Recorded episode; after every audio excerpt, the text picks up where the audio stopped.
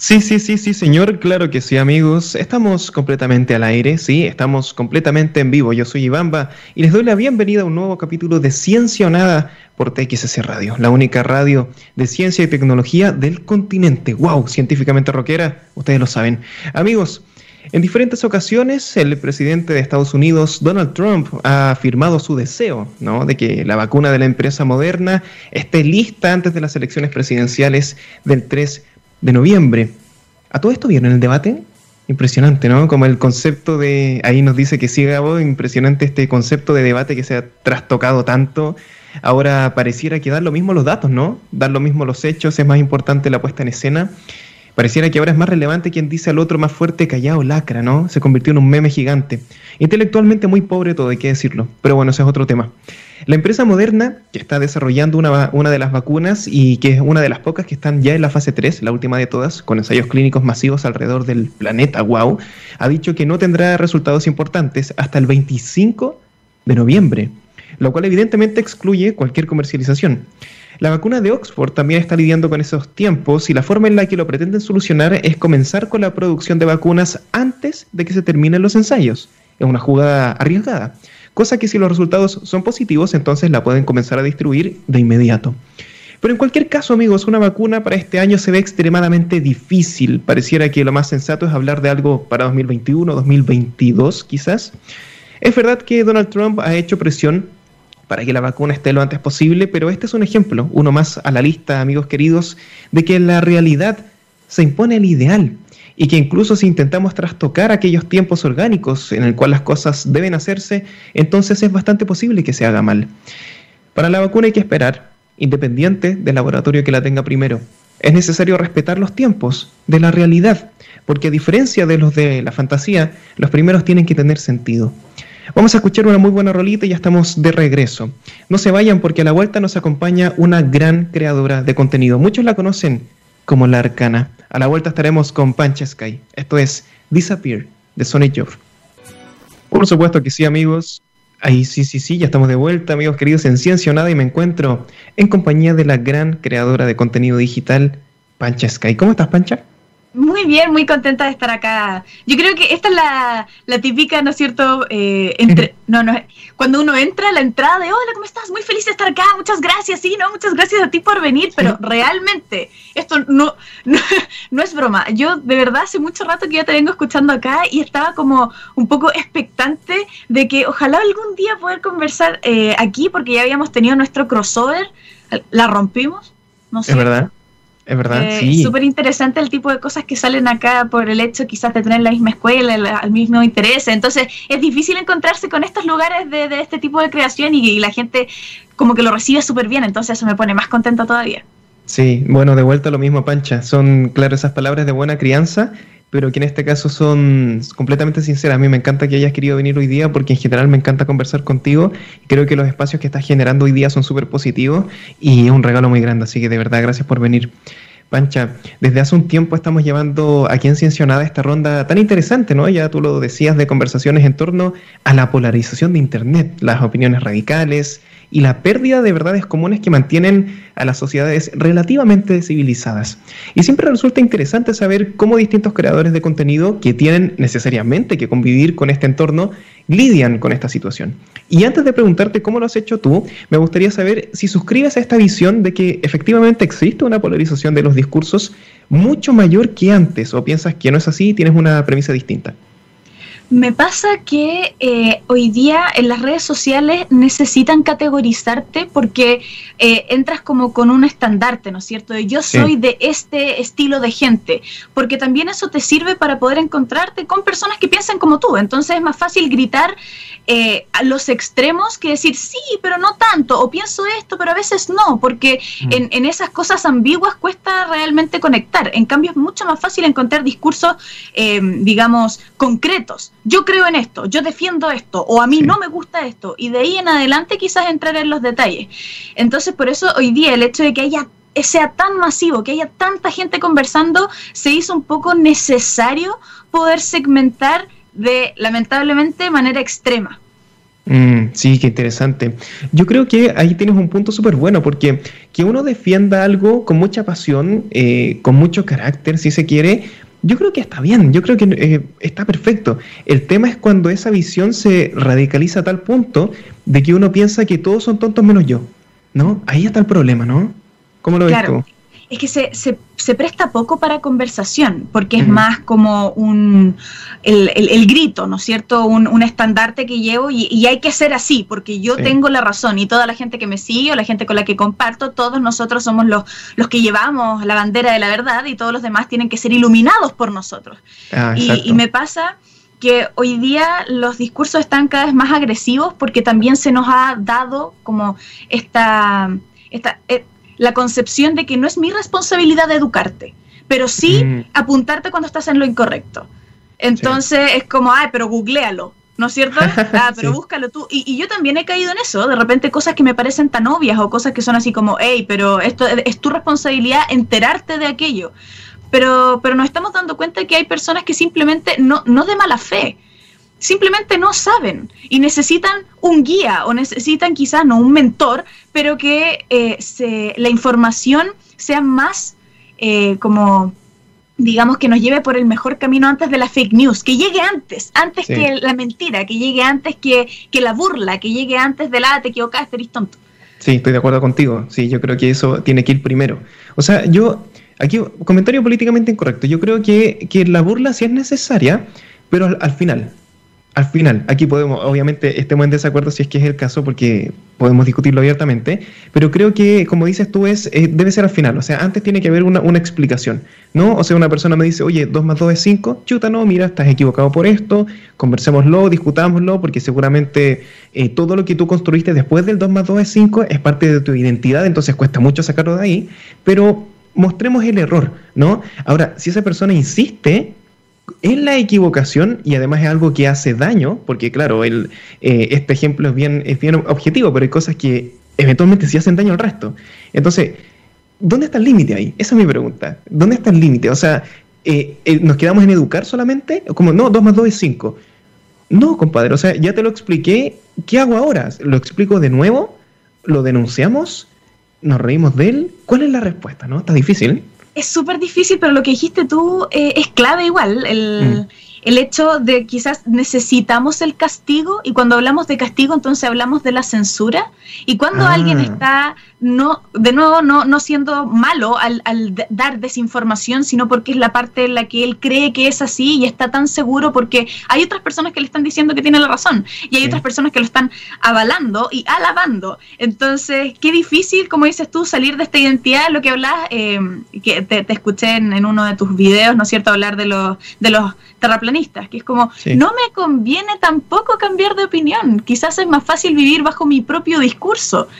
Y, entonces ahí empezamos a entrar en como, no, pero es que la verdad es subjetiva para todos, y no, no, no es, no es así, los discursos quizás sí lo son, hay filosofías propias, hay ideologías, pero cuando lo que ha ido, el punto clave es cuando se vuelve dañino ¿Cuándo entonces esta información empieza a ser contraproducente para la evolución o para la productividad social? Porque somos seres sociales, porque necesitamos poder conversar y, avanzar juntos. No sirve solamente como, bueno, yo estoy educada o yo conozco lo suficiente como para, para preservar, ¿no es cierto?, como mi, mi bienestar. No, pues necesito que los demás estén conmigo también para que podamos seguir avanzando, para que podamos juntos estar en busca de la verdad, pero la misma verdad, entre comillas.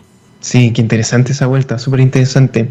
Y aquí hay una pregunta clave que es potente porque uno se hace la pregunta, ¿por qué se extremaron los extremos? Porque eh, toda la vida ha existido el extremo, ¿cierto? Siempre hay gente hiper radical que uno dice, wow, bueno, es el porcentaje del 1% de las personas, no tengo idea, pero ¿por qué son tan extremos ahora? Y yo tengo la sensación de que es porque hoy más que nunca tenemos poquitas certezas. O sea, ocurrió desde Nietzsche, desde que Dios murió, pero también hoy día ya tenemos como la incertidumbre de, todo. O sea, antes quizás uno se podía agarrar a, bastante de la ciencia, de la filosofía, que es algo que tú manejas perfecto, pero hoy día ya es como, no, o sea, yo puedo inventar mi propia verdad y punto, ¿cierto? O sea, lo que tú me dices está bien, pero yo no lo veo así, entonces ya está.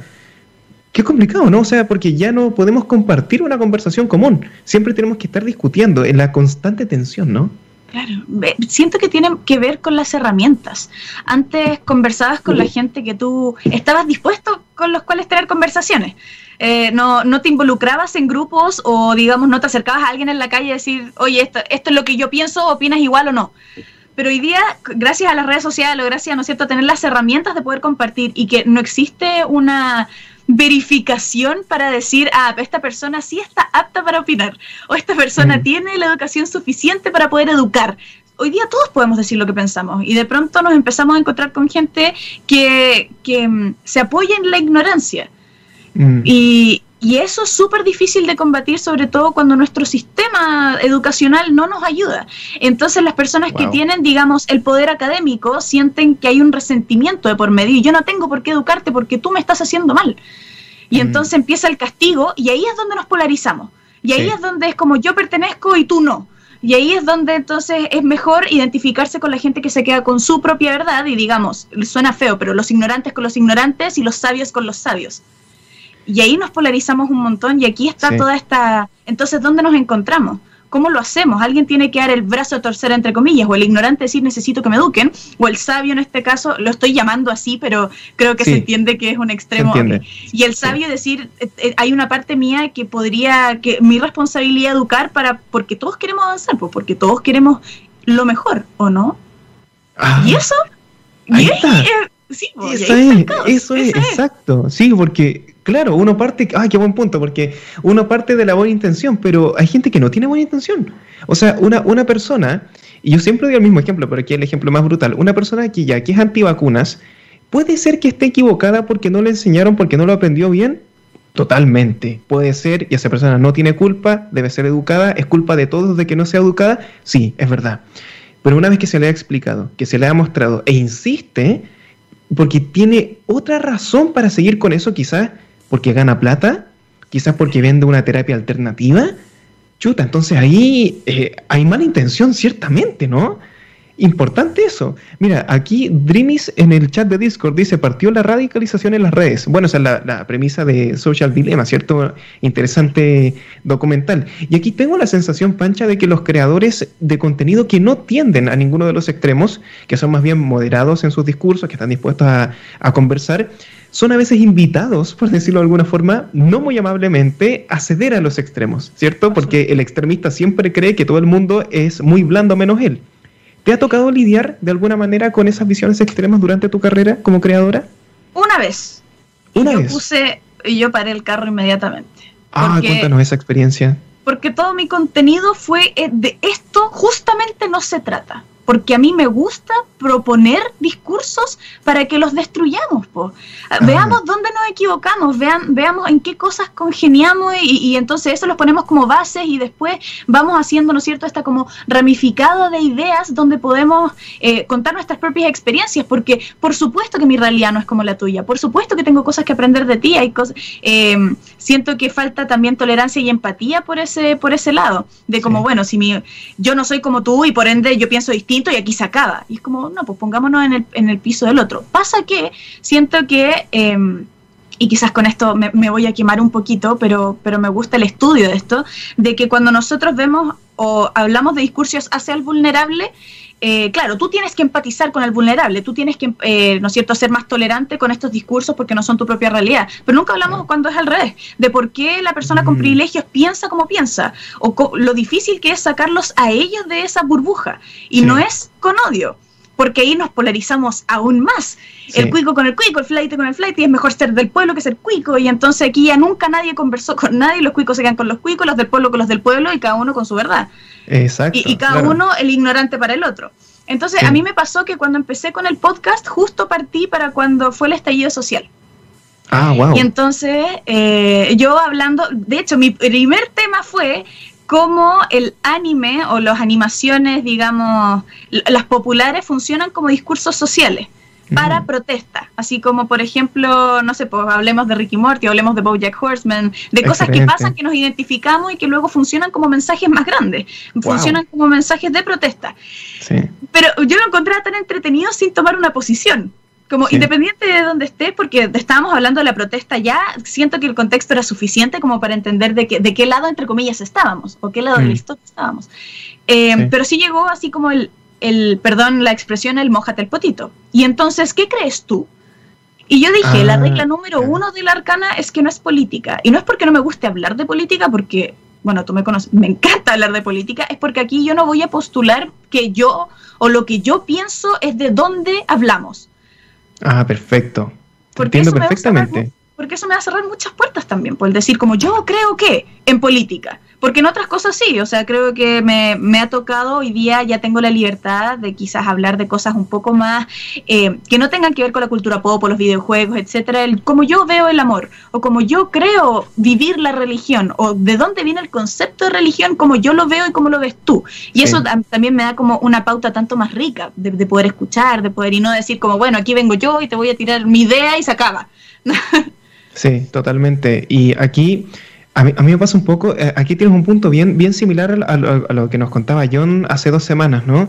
Y que él decía que está bastante cansado, y yo estoy bastante de acuerdo con él, de hecho, de esta, esta persona, ya sea, él, lo hablaba en el, en el, contexto del comediante, pero aplica también para los creadores de contenido que son seguidos por cualquier motivo, ya sea porque divulgan, ya sea porque tienen eh, contenido de la cultura popular, cualquier cosa, y que llega un día que de repente se iluminan con una posición política y empiezan a predicar al resto.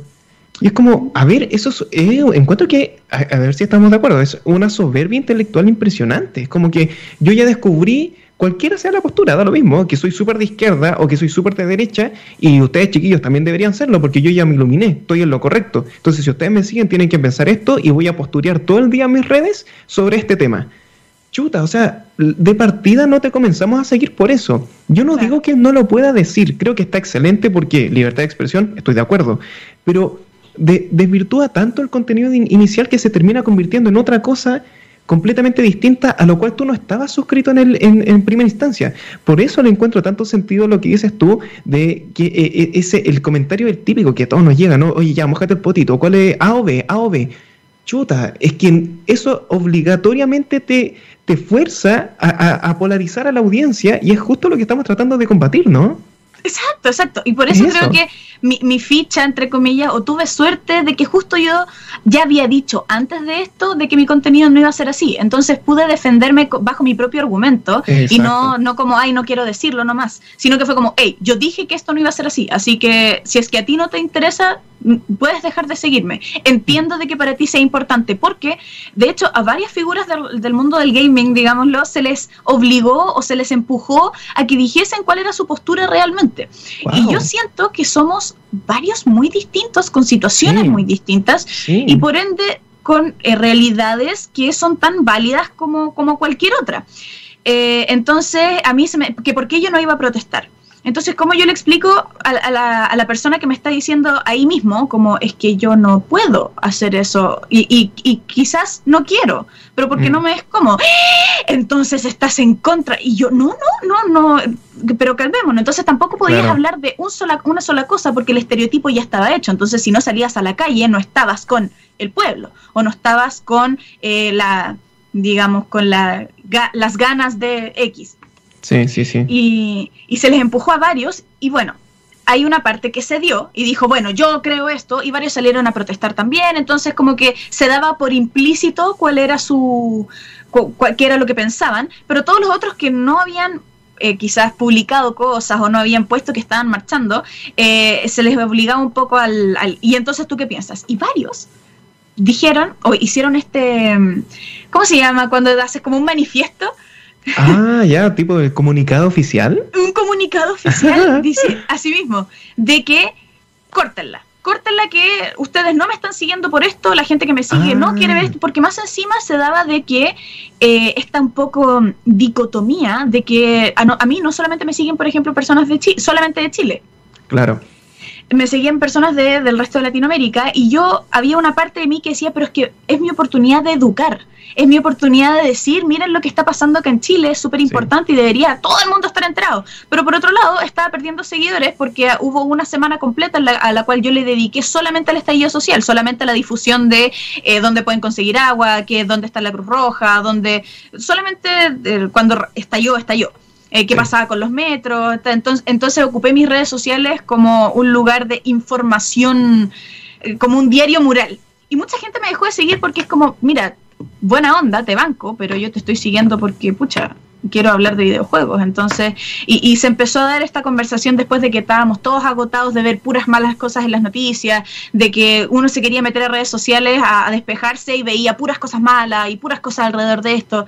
Eh, y fue difícil, fue difícil entre que pedir disculpas a la gente que no está involucrada, pero también pedir entendimiento a la gente que sí está involucrada de que eventualmente yo iba a tener que eh, continuar con mi trabajo como de manera normal y esto independiente de que siga sucediendo, no me iba a poder dedicar a esto solamente porque yo vivía de mis redes sociales, vivo de sí, correcto.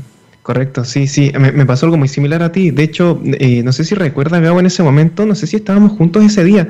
Para el, estallido cayó un viernes, de hecho, y, estaba en la radio y no pude devolverme a mi casa. Eh, de hecho, llegué en la noche, no, no, había manera de volver por el caos que estaba en ese momento y yo quería salir en vivo inmediatamente, tuve que hacerlo el día siguiente y al igual que tú, dedicamos toda la semana a temas de estallido social. Y también se restó gente, también se restó gente y fue como, wow, es como que no, no, no podía comprender por qué, pero creo que debe ser por lo que dices tú, porque hay, hay personas de otros países, entonces claro, es como un tema tan ajeno para personas que están fuera que es como, wow, eh, pensé que era distinto, pero sí, es desafiante. ¿Qué nos dice David? Dice, hay muchas aristas para analizar este tema. Para mí en lo antropológico el ser humano busca explicar su realidad en una postura racional tanto como emocional también.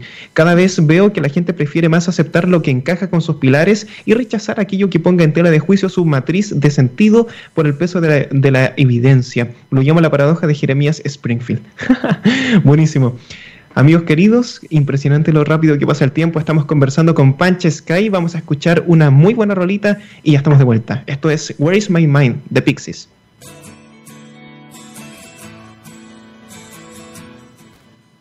Claro que sí, amigos, ya estamos de vuelta. Eh, he de confesar que con Pancha estamos conversando mucho en los comerciales. Está interesante este tema. Pancha, hace un par de semanas, cuando conversábamos con John Miranda, precisamente sobre este tema, él sostuvo una apreciación bien interesante que te voy a comentar, en particular sobre Twitter, que esto es como, wow, es como, hay harto que explicar aquí. Y de hecho nos comentaba que él eliminó su cuenta porque está seguro de que el mismo sistema de Twitter está diseñado, no está hecho para que uno se enoje. Nos explicaba que está pensado de una manera tal que los tweets sean cortos, poco precisos, muy emocionales y las respuestas también sean así. Cosa que al final uno termina envuelto en una discusión de malos entendidos donde todo es súper radical y encima se malinterpreta de manera intencional. Eso también es como muy poco eh, sincero intelectualmente, pero ocurre mucho en Twitter. O sea, realmente llegábamos a la conclusión de que de eso no se puede sacar nada muy productivo. ¿Tú tienes una visión similar de esta red o lo ves un poquito distinto? Es que es, real, fue, mm. es, es así, pero sí, para la gente que vio The Social Dilemma, en la serie, ¿no es cierto? Que está, es como que se creó con la idea de que sea una herramienta útil, porque cuando las personas, eh, digamos, ponen chorizos de texto, nadie las lee y no son tomadas en serio, no son tomadas en cuenta, digamos. Entonces, ¿cómo lo hacemos para que sea más fácil? Ok, hagámoslo corto entonces, limitado. Ya, pero entonces para que sea más rápido, ah, pero que entonces tengamos una timeline, hagamos los hashtags, hagamos... Y todo se creó en base de querer ayudar a la gente a ser escuchada. O que la gente quiera dar opiniones y salgámonos un poco de la red social que es solamente visual o de esta cosa de como el que es bonito es tomado en serio y el que no, no. En Twitter da lo mismo.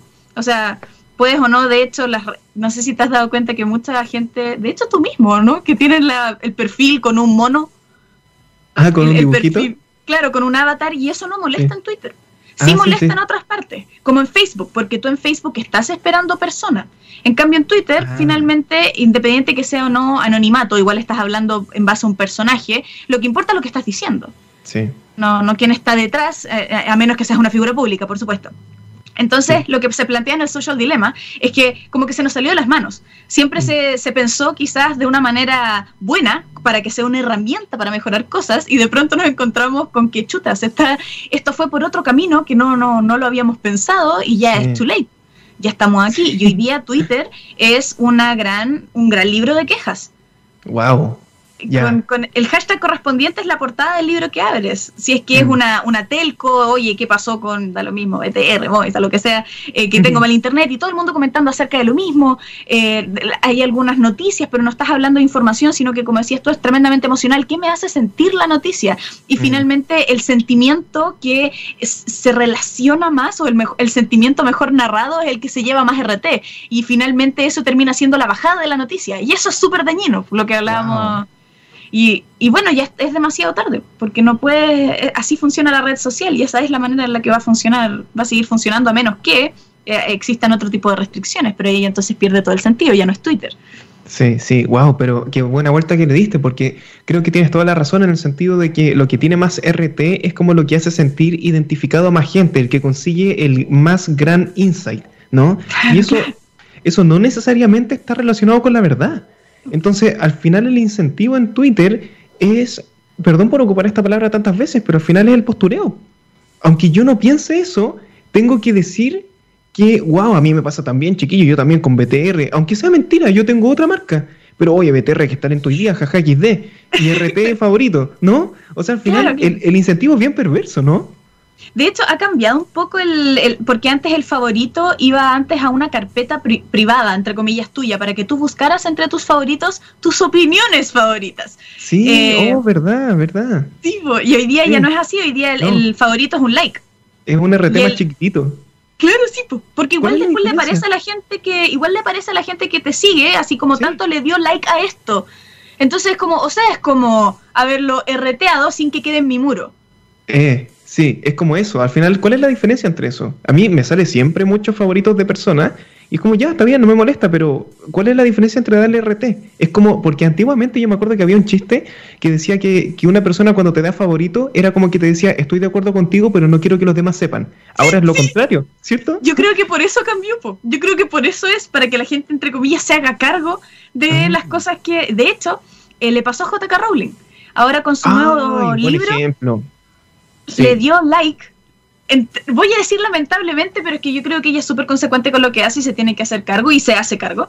Eh, le dio like, ¿no es cierto?, a eh, tweets que tenían una índole de la cual ella estaba escribiendo en su libro, pero es como que yo, no sé, pues, le diera like a alguien eh, que esté hablando sobre veganismo, pero yo no soy vegana. Entonces que la gente después cree así como, oye, pero ¿por qué sigues comiendo carne si tú le diste like a esto que decía que no deberías comer carne? Es como, uh, no, que estoy escribiendo ah. sobre eso. Pero entonces no deberías estar escribiendo sobre eso, porque no lo eres, por ejemplo. Ah, entonces, y, y el like que se, la gente lo vio y dijo, como el like era público, fue como, ¡Eh, JK Rowling le dio like a esto, que, que denota lo que sea, da lo mismo, no sé, eh, discriminación o algún discurso de odio o lo que sea, y ella después decía, no, o sea, le di like porque estoy siguiendo a ese autor, porque estoy escribiendo sobre ese tema, pero no significa que piense como, y qué difícil, porque entonces separas el autor de la obra, separas las opiniones que quizás yo puedo tolerar y decir, hmm, sí, like a eso, me gustó cómo narraste eso, me gustó tu argumento, no lo creo pero me gustó, toma tu like o no. El like entonces tiene que ser solamente si comparto y practico Mm. Eso es súper extremo igual. Es como, no, no puedes darle visibilidad a nada que tú no pienses. Como, ¿Y por qué ese, eso tan dictatorial, no? Es como que no le abramos la puertita a nada con lo que podríamos empezar una discusión porque nosotros somos, estamos bien. No, de hecho, con el Nacho hablamos de eso. Estamos, llegamos precisamente a una conclusión muy parecida a esta, y es que es súper arriesgado cuando yo escucho el discurso de una persona con la que no estoy de acuerdo y le encuentro cierta razón, porque si le encuentro razón a eso, entonces le encuentro razón a otra cosa y a otra cosa y quizás estoy equivocado, que grave, ¿cierto? Entonces, mejor no, mejor no. Ah, no, jaja, este compadre es comunista, jaja, este compadre es facho. Para el otro lado sirve. Entonces, al final nos encerramos de nuevo en la, la burbuja y tiene todo el sentido con lo que tú dijiste al principio, porque Internet estaba pensado para discutir ideas y estamos haciendo todo lo contrario. O sea, ¿qué estamos haciendo? Que estamos destruyendo todo lo que en un principio e, era bien intencionado, ¿no? ¿Por qué hacemos eso? Eh, siento que es un poco la naturaleza de, de la consecuencia del, de la masividad porque ya, ya no somos personas al final, somos números ahí y mientras más números seamos, el, mientras más grande sea el número, más escuchado va a ser. Y, y, eso un poco nos ha hecho mal, pues nos ha podrido, entre comillas, porque son, tienes que sí o sí irte para algún lado y ese lado va a estar es, es extremo, ya es por defecto extremo. Entonces, como dices tú, ¿qué pasa si yo le encuentro la razón a alguien que con lo cual yo pensaba estar con quien yo pensaba estar eh, en contra? Sí. Porque si estás de acuerdo, entonces estás de acuerdo con todo lo que es él, con todo el resto de cosas que piensa. Qué peligroso. Y, y, mm. tú, y, quizás nosotros, las personas que están escuchando en el Discord, decimos, no, yo solamente estoy de acuerdo en esta conversación. Sí, pero en redes sociales tú no puedes ir explicando y justificando todas las cosas que haces o dices o quién eres. Es mm. simplemente como si estás de acuerdo, entonces, ¡pum!, entraste a la otra categoría. Y estás haciendo lo que pertenece a esta categoría, ¡pum!, no, entonces estás en, al otro lado. Y es un pimponeo de, puro rechazo y... Es un, es un blanco y negro eterno. No, nunca puedes tener una verdad común. Es como encuentro que tú tienes razón en esto y en esto no. No, porque tienes que estar de acuerdo siempre. No, o sea, las personas somos súper complejas. Hay cosas que realmente hay gente que tiene puntos buenísimos y al mismo tiempo en otra cosa están súper equivocados. Y también eso es súper probable que hoy día ocurra porque el conocimiento está tan especializado que es muy posible que tú sepas mucho de una cosa y nada de otro. Y eso está bien. Ese es el tema, pero tendemos al blanco y negro todo el rato. tenemos opiniones interesantes. Mira, Rose nos dice, conclusión, no podemos tener nada bonito. Así como que le echamos a perder siempre, ¿no? Rafika dice, en redes sociales también pasa que si tienes un pensamiento un poco distinto te empiezan a criticar o incluso hasta funar. Ah, qué buen tema ese. El tema de la funa. ¿Cómo lo ves tú, Pancha? Me interesa mucho conocer tu opinión. Yo creo que la hoy día, y esto es algo que ya eh, asumo se ha compartido un montón, de el, poder que tiene la FUNA hoy día no es el poder que tenía anteriormente. Es verdad. Porque lo que hablábamos antes de la cancelación era eh, las ganas de tirar una pieza de información que iba a ser útil para los demás. Entonces, mm. por ejemplo, quiero funar a esta marca porque me envió un producto que estaba malo y tengan cuidado para que a ustedes no les pase, o me encontré en un restaurante con da lo mismo, una rata en la comida y para que no vayan a este lugar es un poco como un aviso que era importante para los demás, que era relevante. Pero se tomó este permiso, entre comillas, de como, ah, ya, pues entonces yo voy a alegar o voy a, me doy la, la capacidad, o tengo la capacidad de, eh, de poder advertir, la licencia, buena, de poder advertir a la gente de cosas que a mí no me parecen, pero hablando de mí como una verdad universal. Entonces hoy día vemos oh, una de, de, perdón, pero a mí no me gusta esta palabra, de la eh, responsabilidad afectiva. ¿Ya? Entonces funamos malas parejas. Quiero mm. funar a Funalita o Funalito porque... Funa, muy buena, Funelito. Porque, Funalito, funado. porque fue una mala pareja conmigo, porque me da lo mismo, fue infiel y más encima yo me sentía muy mal porque bajó mi autoestima, etcétera. Mm. Cosas que son súper válidas y uno decir, claro, esta persona fue una mala persona contigo y and it's fine. Está bien que tú lo reconozcas y quizás necesites apoyo de cierto lado, pero era necesario que todos estuviésemos eh, como advertidos. Esta persona entonces no tiene poder, no tiene oportunidad de redención. Y entonces hablamos de cosas más graves aún, como por ejemplo, entonces, ¿para qué tenemos las cárceles si no existe la redención? ¿Por qué no simplemente vamos y, y bueno, e, eutanasia para el criminal? Porque ya, pues si la gente no se puede redimir de cosas tan tontas como perdón por haberte sido infiel o perdón por haberte, no sé, se habla mucho como de la salud mental o todo esto, si no se pueden redimir en eso, ¿cómo es posible que se vayan a redimir de un crimen? Entonces, ya, pues si vamos a hacernos cargo de esto, hagámonos cargo hasta, hasta el tope. No, pero es que ahí ya no, pues es que eso es distinto. No, pues no es distinto, porque tú lo estás... Hoy día llegamos a castigar pública y socialmente, tal como lo hacemos con los criminales. Entonces, ya, pues, ¿dónde ponemos la línea de que no, pero si la funa es solo la funa? Ya, pues entonces acabamos de matar la funa. La funa hoy día no importa, la funa hoy día es burla. Hoy día tú mm. quieres advertir de algo y es como, ¿qué tan real será? ¿Estarás hablando desde la emocionalidad? ¿Vale la pena? ¿Serás me importa realmente, no sé cuántas. Al principio las funas eran algo que yo leía y era como, uh, tengo que estar enterada de esto porque es importante, esto podría involucrarme. Pero hoy día, y, no sé si, si, te pasa a ti, pero yo las dos no me interesa. Si es que no es alguien que, que, conozca y es mi amigo y que sea como, uh, esto es de mi círculo, eh, realmente no me interesa saber. Sí, sí, sí, sí. La funa mató a la funa, totalmente. O sea, era porque había mucha gente que se preguntaba eso, o sea, ¿en qué momento va a morir la funa? Y va, el momento ya llegó, que es el momento en que se empieza a utilizar para lo que dices tú, para expresar situaciones súper particulares, súper emocionales, donde, claro, uno puede entrar a, discutir cuáles son las segundas oportunidades de las personas, porque también la funa tiene esa característica, que es extremadamente soberbia y extremadamente como categórica en ese sentido. No, esta persona nunca va a cambiar. Uy, ¿qué saben ellos?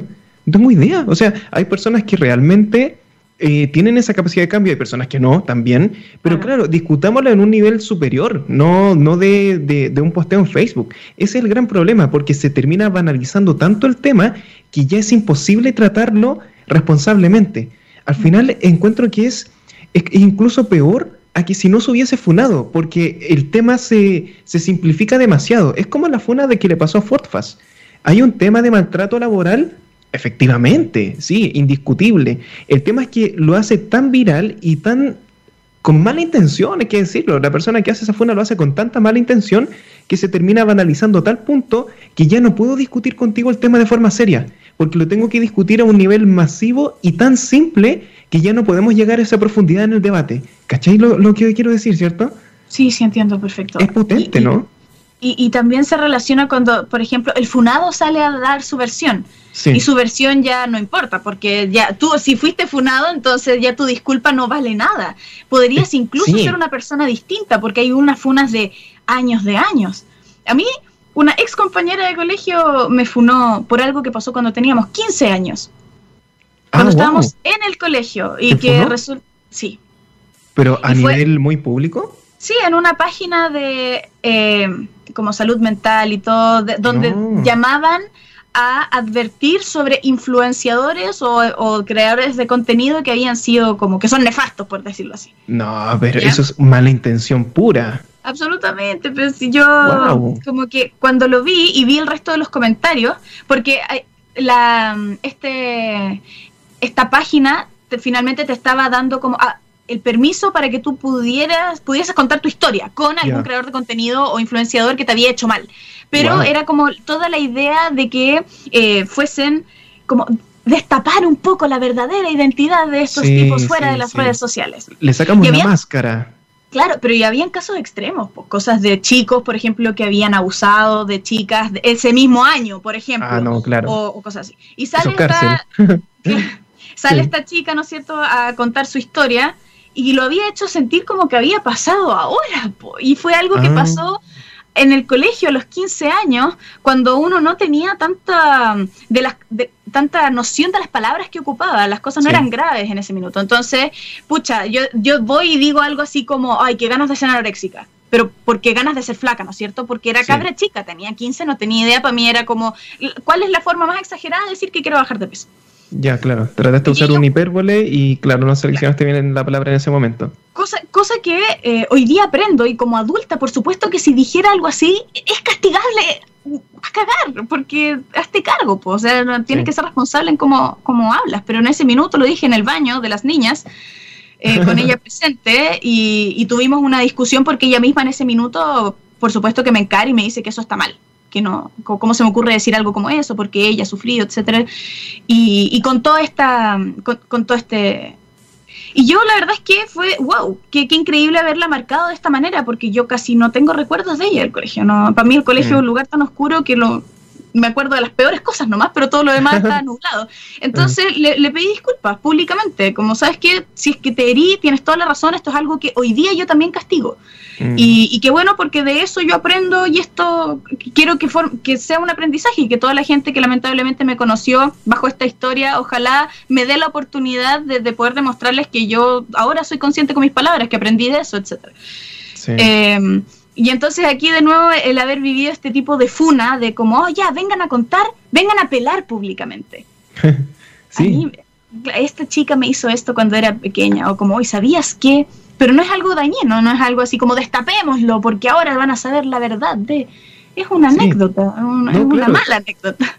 Y aparte que ahí se pierde el, objetivo de la funa, porque ¿cuál es el, que de hecho el sentido original de la funa tiene muchos mucho sentido, o sea, de hecho yo estoy de acuerdo con eso. Es cuando el sistema legal no da garantías para que una persona que efectivamente es un criminal, es un canalla, un malvado, termine preso, ¿cierto? Y el sistema legal o lo protege o no hace nada. ¿Qué pasa en Chile? Es verdad, eso no hay que desconocerlo.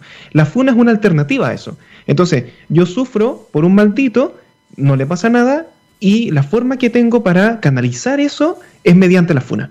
Tiene todo el sentido, porque... El castigo social. el castigo social, exactamente. Tiene mucho sentido. Pero claro, en, el caso que tú me cuentas que te ocurrió, esa persona no lo hace con ninguna otra intención que no sea la mala intención, porque es cosa de ver tu contenido, de conocerte, y las personas que te conocemos sabemos que no tienes ese tipo de pensamientos hoy en día, que has mejorado tremendamente. Entonces, ¿para qué lo voy a hacer? Si ya, ya la pancha aprendió de aquello. Es una persona que es totalmente distinta en ese momento. Entonces, ¿cuál es el objetivo de hacerlo? A tratar de cagarla. Eso es. Claro. Eso es. Y, y, aquí venimos con entonces no, no hay poder de redención, entonces significa que soy la misma persona que hace 10 años y entonces no vamos a perdonar nunca nada. No. El otro día escuchaba un seminario de alguien que decía qué lamentable, bueno, el tema de, la funa y las redes sociales, el tema de tener una cámara todo el rato puesta, porque puedes no ser figura social, pero si tienes amigos haciendo historias de Instagram, tienes, no estás viviendo, estás viviendo con, con miles de personas dispuestas a juzgarte todos los días uh, pendientes. Entonces, eh, esta persona decía, imagínate lo más vergonzoso que te ha pasado en la vida. No lo más vergonzoso de lo cual te hayan pillado. Lo más vergonzoso que te haya pasado y que tu, dignidad esté eh, como que gire en torno a esto, de que si algún día alguien se entera. Qué horrible vivir con esa sensación, ¿no es cierto? de que alguien tenga ese pedazo de poder que pueda destruirte. Y, y ahí estamos. Sí, Oye, qué fuerte eso. El, de hecho, ¿sabes qué me hace pensar lo que has dicho? El otro día estaba reflexionando así, eh, me, dediqué a meditar, de hecho, en ese momento y empecé a, pensar, error, porque quiero tratar de no pensar mucho, pero empecé a pensar y dije, en este momento, porque mucha gente dice, no, la gente en las redes sociales son personajes, no son personas reales, como que Pancha Sky no existe y Bamba tampoco existe porque la vida real son distintos y es como, eso no es tan así. Yo estaba pensando, actualmente estoy saliendo en vivo de lunes a viernes y veces que son cuatro horas en vivo al día, wow, o sea, gran parte de mi vida del día a día está saliendo en línea siempre. Y es como, o sea, en algún momento si me pasa algo terrible en la vida y que estoy sufriendo, se va a notar, ¿cachai? Si son cuatro horas. O sea, es imposible que eso no, no sea visible, es imposible ocultar aquello. Entonces, ¿cómo ves tú, por ejemplo, hay gente que separa las redes sociales de la vida real? Yo creo que eso es un error, o sea, esta conversación es súper real. ¿Cómo lo ves tú? el, al principio sentía que era súper necesario, luego esa, esa forma se me era tan cansador, era tan cansador tener que pensar un personaje para redes sociales y luego ser mm. mi mejor ser fuera de ellas, que, que, traté de encontrar el punto medio, o sea, ese lugar donde va a ser seguro, ¿no es cierto? Como poder mostrar quién soy, pero al mismo tiempo no mostrar demasiado como para poder resguardar tanto la seguridad de mi familia, de la gente que quiero, de incluso mis relaciones personales, que siento que esto se comparte mucho como dentro de creadores, de quién decide decir si estás o no en pareja, o, de hecho cuáles son tus orientaciones, etcétera. Eh, porque me pasaba que, bueno, para la gente que me conoce, eh, yo no, no, yo no genero relaciones románticas, ya me, no me gusta el concepto aromántico porque siento que me falta estudio, porque siento que conlleva a hartas otras cosas. Em, entonces, cuando durante toda mi adolescencia me gusta mucho conocer personas, me gusta mucho como eh, desarrollar relaciones con, mentes, con cabezas. Mm. Y resulta que después en redes sociales se hablaba de que, uy, que yo era bien suelta porque salía con cualquier imagínate la cantidad de gente con la que salía. No. Entonces yo decía, qué increíble, porque si ellos, si ellos supieran realmente que estas relaciones son completamente arománticas, que son relaciones entre laborales y de amistad y personas que voy a ver dos veces en mi vida porque me interesa conversar con ella y ya tengo todo lo que necesito y esta persona no me quiere seguir viendo y se acabó, pero para mm. ellos queda en un récord de que, uy, pero si está con todo, si es como que no tienes idea, pero al mismo tiempo tampoco te puedes ir acercando persona por persona como, no, no, aquí no pasó nada, aquí no pasó nada, aquí sí, aquí sí, este sí, este es real. y, claro. Y, y, me daba lata tener que empezar como a pensar en dónde nos podemos ver para que no me vean con. Qué horrible, qué horrible vivir escondida porque se sentía como que estuviese haciendo algo malo. Y, no, pues no es así. Al final no sentía que era yo la que tenía que eh, esconderse, sino que quizás salir a plantearlo de una manera más, más visible, como yo hago esto, yo soy así.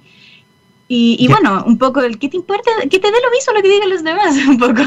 Y otra cosa ahí, o sea, yo podría, que no lo voy a hacer porque sé que tú tienes un tema con esa palabra, yo podría decir, pero Pancha, normalicemos salir con muchas personas distintas. Es que, claro, lo que tú estás haciendo es normalizando, normalizarlo, normalizándolo haciéndolo, que es la manera de hacer que sea normal, ¿cierto? Y, y tener una relación que, como lo planteas tú, es súper intelectual, ¿no? De súper interés genuino y sincero, que no hay nada de malo en eso. Pero el, el hecho de normalizarlo es como lo haces tú, que es haciéndolo haciéndolo y no pedir que se haga. Lo que pasa es que yo puedo entender que hay personas que prefieren tener el permiso para poder ejercer y no al revés, mm. porque así no sienten que están siendo, que, que, hay oportunidad para el rechazo, ¿cachai? De que no están llevando la batuta de alguna manera y podrían en algún minuto ser castigados, sino que va, de una vez que esté normalizado, una vez que se pueda, entonces lo voy a hacer. Ah, Quizás mi personalidad me permite decir, bueno, a mí, a mí me da lo mismo el castigo, yo, yo voy, yo la tanqueo para que esto eventualmente yo y tantos otros que lo están haciendo lo normalicen y luego los que no pudieron puedan hacerlo y ejercerlo de manera natural. Exacto, eres la primera en abrir ese océano azul para que después sea seguro ingresar. Y ese, ese trabajo es súper arriesgado, pero al mismo tiempo son las personas que mueven esos límites. Tú das permiso al resto de que también lo haga. O sea, una persona que ahora nos está escuchando dice, oye, yo también quiero hacer eso, tenía miedo de ser juzgado, pero la pancha también lo hace, yo también lo voy a hacer. Y das ese, ese permiso social, lo encuentro excelente. Pancha, amigos queridos, impresionante, hemos llegado al final de nuestro programa, ha sido una uh. conversación muy entretenida, realmente se pasó volando el tiempo. Y Pancha, el micrófono es tuyo para decir lo que tú quieras, si quieres invitar a las personas a tus redes que son muy interesantes, desde ya muchachos tienen que escuchar la arcana, contar cómo te lo pasaste en esta instancia de conversación, lo que tú deseas, el micrófono es tuyo. Eh, wow, punto por punto. Bueno, para la gente que, ya me conoce, muchas gracias también por haber venido para acá a, esta instancia. Y Bamba algo, tu nombre se repite un montón en, en, nuestras transmisiones, siempre con mucha admiración, siempre con mucho espacio, que venga de nuevo también. Las personas que nombraste acá, como Dime Nacho, ojalá eh, como cambiar un poco este paradigma de que nosotros somos competencia. A mí me gusta mucho más pensar en que somos colaboradores, que todos aportamos de una manera diferente, porque no, no lo sabemos todo y siento que es mucho mejor pensar en que el otro puede enseñarme a que el otro me va a ganar porque sabe más. Eh, no, y muchas muchas gracias también a todos los que están eh, compartiendo en el Discord. Esto es súper interesante. Pueden encontrarme en cualquier parte como Pancha Sky o Francisca Sky tenemos un podcast, tenemos un club de lectura. Hoy día vamos a, nos vamos a ir de aventura con, vamos a jugar en BR, Squadrons. ah, excelente. Sí, sí, va a estar buenísimo. Así que por ahí los dejo absolutamente invitados y de nuevo muchas gracias por invitarme para acá, porque para mí es un honor, me encanta, me encanta tener estas conversaciones, que, que son, que son también más libres, no tanto contar mi experiencia, sino que como el, oye, ¿y tú qué opinas? Sí, totalmente. No, gracias a ti, de verdad Pancha, gracias a ti, porque de verdad es un regalo poder tener estas conversaciones y estamos demostrando que se puede hablar de cosas distintas, no es necesario estar gritando, no es necesario pelear, hoy día hablamos de un montón de cosas que si uno los lleva a Twitter se convierte en una bataola de odio y estamos tranquilamente, no hay ningún problema. Y mm, yo valoro excesivamente, valoro demasiado el esfuerzo que tú haces intelectualmente sincero de acercarte a, esas verdades, de conversar y de generar comunidades positivas. Por eso yo te lo agradezco. Es la forma hoy día de ser rebelde en Internet, que es generar cosas positivas, que es generar valor en las personas y eso lo está haciendo poquita gente y tú eres una de las personas que lo está haciendo. Así que yo te agradezco. Amigos, gracias por estar con nosotros un viernes más y no se vayan porque ya viene Mundo FinTech. Yo no me lo pierdo. Cuídense y que estén muy bien. Como siempre, Muxomor. Chao.